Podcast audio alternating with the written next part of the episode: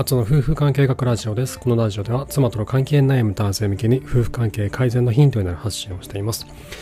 と今日お話したいことは妻に対するケアというのを習慣化させることができるようになると妻との関係っていうのはぐっとこう改善がしやすくなるんですけど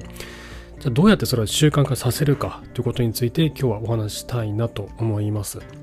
で今回もですね、えっと、前回あのご紹介したアトミック・ハビッツという現代の、えっと、習慣化の本ですね。ちょっとね、日本語の題名がね、やたら長くてね、全然覚えられないんですけど、あ、これだ。ジェームズ・クリア式、福利で伸びる一つの習慣。福利福利で伸びる一つの習慣ですね。すごい非常に覚えづらい題名なんですけど。で、この本、まあ、すごい良かったんですよ。習慣化の本なんですけど、でその中に書いてあることがこの夫婦関係の改善においてもすごい役立つことがいっぱいでぜひ読んでいただきたいんですけどその中にですね無意識無意識の意識化という言葉が出てくるんですよ。無意識に行っている行動を意識化することによって習慣化がしやすくなるということが書いてあるんですがどういうことかというとあの人間が無意識で行っている行動というのが習慣となりまこれは分かりますよね。普段行普段にこうなんとなくこう無意識で行っている行動それが僕らにとっての習慣になってるわけですよね。意識せずともやっているような行動。これがま自分の習慣。そしてその習慣というものが自分のアイデンティティを作る。自分自身がどういう人間なのか。ってことを形作っている。ってことですよね。じゃあそのアイデンティティこれを変えるためにはどうしたらいいのかというと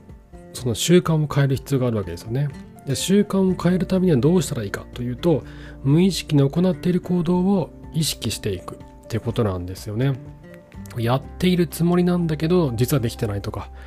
こや自分はこれやってないんだけどやってないと思うんだけどなだけど実はやっているとかね。でこういうことって夫婦関係においても結構あると思うんですよ。妻に対する、えっとまあ、感謝の言葉とかねぎらいとか、えっとえーと、感謝できない共感の言葉ですね。この3つの言葉。まあ、言わなきゃいけないと分かってると。まあ、これやんなきゃいけない。まあ、いろんな本読んでも出てくると。妻の共感しろとか、感謝しろとか、いろいろ書いてある。まあ、確かに、あの、やったら確かにちょっと効果あってる気がすると。だけどな、やってるつもりだけど、なかなかできてないと。もしくはちょっと勇気が出なくて、一歩踏み出せないとかね。あと、なんだろうな、それ以外、まあ、やっちゃいけないこと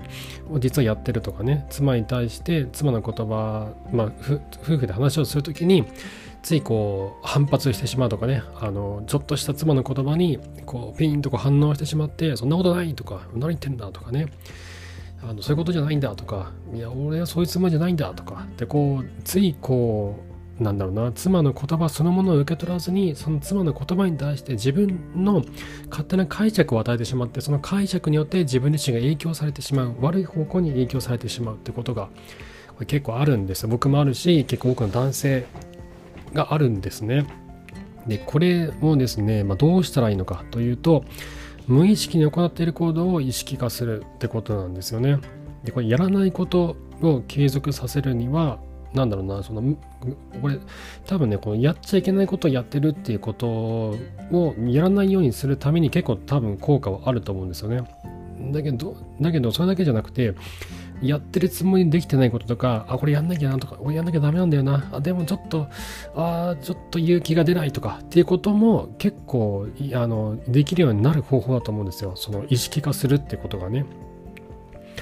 で、まあ、それを例えば妻に対して感謝の気持ちを述べようとか、えっと、いつもあのなんだ掃除や洗濯とかね妻がしてくれてるとしたらこれありがとうねとかご飯美味しかったありがとうねとか仕事から帰ってきたらお疲れ様大変だったね大丈夫とかあと寝る前に一日今日もお疲れ様でしたありがとうねってっていうふうな声をかけたりとかね。っていうことをやんなきゃいけないって分かってるんだけどなかなかできない。これどうしたらいいんだろうってことなんですけどえっとですね、じゃあこの無意識の意識化について心理学者のカール・ユングさんって方がねすごいいい言葉を書いてて残しててそれが無意識を意識しない限りそれはあなたの人生を支配しあなたはそれを運命と呼ぶだろうってことをね言ってるんですって。いやこれいいこと言うなって僕ね Kindle で読みながら思ったんですけどそうなんですよ。なんだろうその今の自分の人生というのがまあこんなもんだよねってもう諦めちゃう時ってあるんですよね。あとは夫婦関係とかもね、まあ、いや、どの夫婦もこんなもんじゃんって。まあ、なんだ、そんなさ、なんか、あの結婚して子供ができて何年も経って、いつまでもラブダブでいられるわけないじゃんとか、まあ、まあ、そもそもそんな期間あったのかなとか、てか、どこもそうでしょってね、どんな夫婦だってそんなもんでしょって、どこだって大体冷めてるでしょって。まあ、そんな、逆にそんななんか何年も経ってんのにラブダブって気持ち悪くないとかね、そんな風にこうなんだろう自分をこう慰めるようなことを言って諦めちゃうこんなもんだよねって諦めちゃうことってあると思うんですけどそれは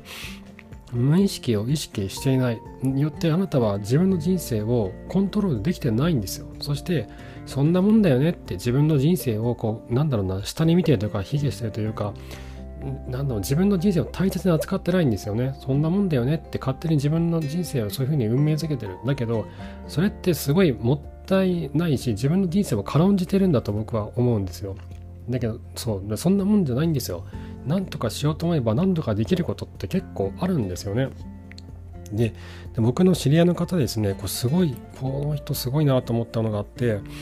その方がですねあの確か確かこれ結婚式でもらったノートに、えっと、理想の夫婦像をこうお互いに書いたそうなんですよね。えっと、何でも話し合う関係になりたいとかそういったことをこう書いていてでそれをその方これ男性ですよ。その男性の方が毎日それを眺めるんですって。毎日その結婚式何年も昔の結婚式でもらったノートを毎日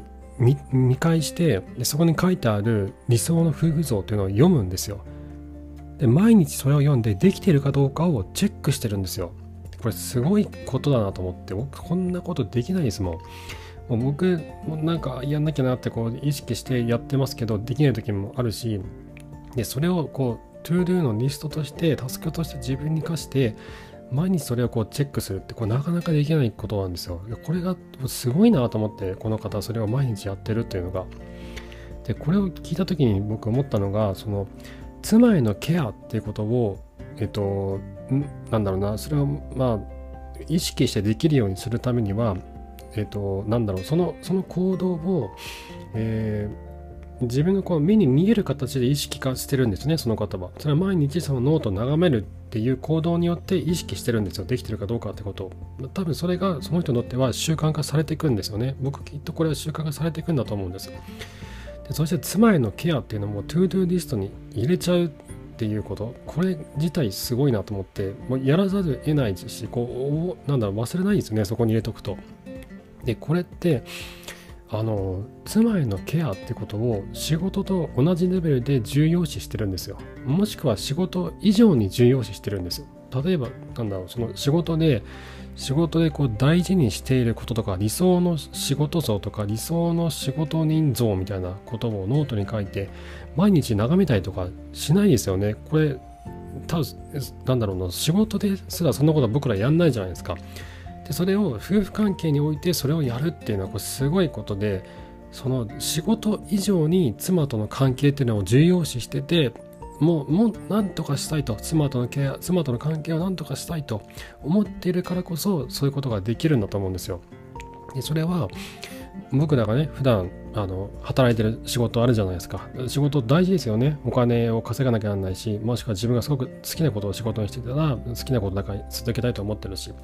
そういった自分にとってすごく大事な仕事、これと同じレベルか、もしくはそれ以上に優先順位を上げて、妻へのケアってことを心がけるってことが妻との関係を改善させやすくなるヒントなんじゃないのかなって僕はこのお話を聞いてて思ったんですよね。そうなのでなんだろうなそのまあ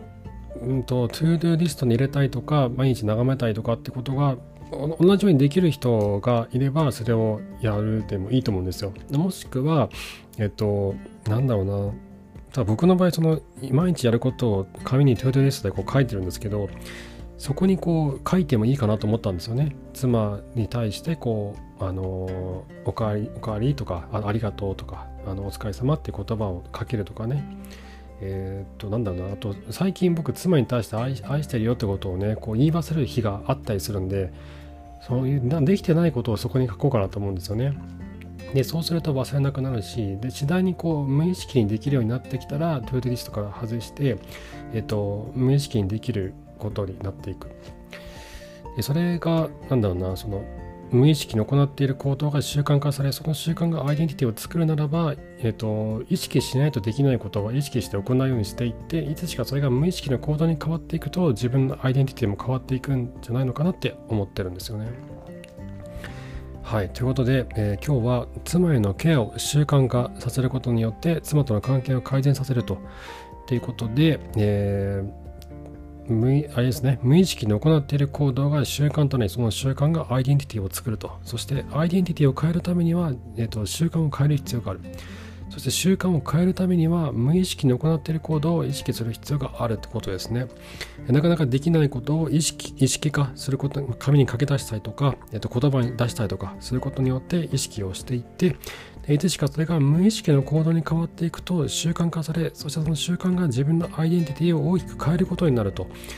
いうことですね。そして僕の知り合いの方は、えっと、毎日の理想の夫婦像が書かれたノートを毎日眺めてそれをチェックして、と、自分がなかなかできないそういった行動を無意識のレベルに落とし込もうとしているってことで僕はこれすごいなと思ったんですよね。はい。はい、ということで、えっ、ー、と、妻との関係に悩む方の参考になれば幸いです。えー、質問箱の方で夫婦関係に関するご相談、えー、もしくはその放送に関するご意見など募集してますので、ぜひこちらご利用ください。放送の説明欄にリンクが貼っており、貼ってあります。あと、妻との関係に今まさに悩んでいて、本気でどうにかしたいと思う方、これはですね、あの真っ暗なトンネルの中をたった一人で歩いているようなものなんですよね。自分がどこにいてどこに向かっているのかもわからない。そして、夫婦関係改善に関する本っていうのはもうすごいたくさんあるんですけどそれをこう読んだだけだとなかなか改善ができなかったりするんですよね。途中で嫌になってしまったりとかもしくは自分の夫婦関係がちょっと当てはまらないなっていうのがあったりとか。なのでその自分の場合はどうしたらいいんだろうと。自分の、えっと、背景はこういう背景があって妻との関係はこういう歴史があってその上で今こうなっちゃってると。でこういう場合はどうしたらいいんでしょうと。っていうそのケースバイケースに合わせて僕が、えっと、アドバイスをさせていただいてます。Zoom などでアドバイスをさせていただいてます。本当にケースバイケースだなと思っているので、その人それぞれにとってベストな、ベストな選択っていうのを一緒に考えていきたいなと思ってます。であの週に1回と月に1回といつでも相談できるっていう、まあ、3つあるんですけど、今のところ、えっ、と、なんだろう、その妻がこう完全に心を閉ざしてしまっているいたりとかもしくはすごいこう全然スキンシップが取れなくて会話もあんまりなくてっていう場合は週1コースで、えっと、密に連絡を取りながらお話を重ねていくっていうのが今のところ一番あの効果が出やすいかなって感じてます。で大体、まあ、妻との関係っていうのは、まあ、だんだんまあなんとなくよくよくはなってるとよくはなっていてあともう一押しでなんとかなりそうだなっていう場合は月1コースで、えっと、じっくりと話をしていくっていうのがあの改善がしやすいかなと思ってます。はい、ということで、えー、妻との関係に悩んでいて本気でどうにかしたいと思う方はぜひご連絡ください。こちらはノートのサークル機能を使ってアツの夫婦関係改善カウンセリング松明という名前で行っています。こちらも放送の説明欄にリンクが貼っておりますのでぜひ、えー、チェックしてみてください。はい、えー、ということで今回も最後までありがとうございました。また明日お会いしましょう。さようなら。